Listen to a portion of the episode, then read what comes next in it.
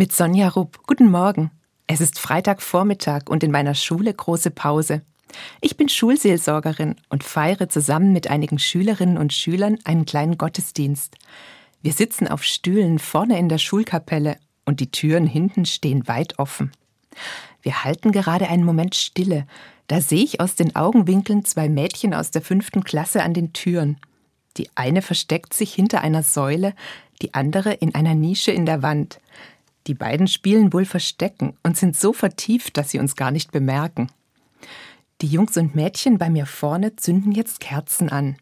Sie bringen damit alles, was ihnen gerade durch den Kopf geht, zu Gott. Richtig andächtig machen sie das. Mein Blick wandert währenddessen immer wieder zu den beiden Kindern an den Türen.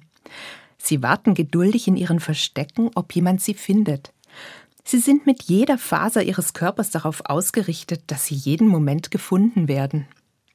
Ich muss lächeln und überlege, wir suchen ja alle im Leben etwas, und gleichzeitig wollen wir gefunden werden. Jedenfalls ist es bei mir so. Ich suche freie Zeit, echte Freundschaften und auch Anerkennung.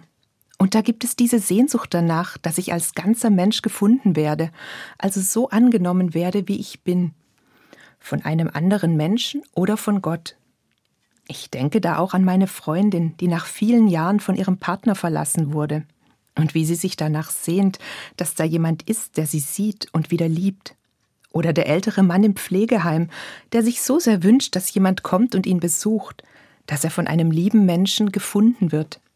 Oder die Nachbarin, die liebevoll ihre kranke Mutter pflegt und dabei selbst viel zu oft übersehen wird. Ich bin überzeugt, dass Gott nach jedem Menschen sucht, dass er mich finden möchte, auch wenn sich das für mich oft nicht so anfühlt. Mein Leben ist oft so voll und mein Blick ist manchmal verschwommen vor allem wenn ich enttäuscht bin oder meine Augen gerade voller Tränen sind. Aber ich will mich immer wieder daran erinnern, dass ich meine Antennen offen halte, damit er mich finden kann. Ich hab dich gefunden! Ein Junge kommt angelaufen und hat die zwei Mädchen entdeckt. Wir vorne mit unseren Kerzen müssen lachen.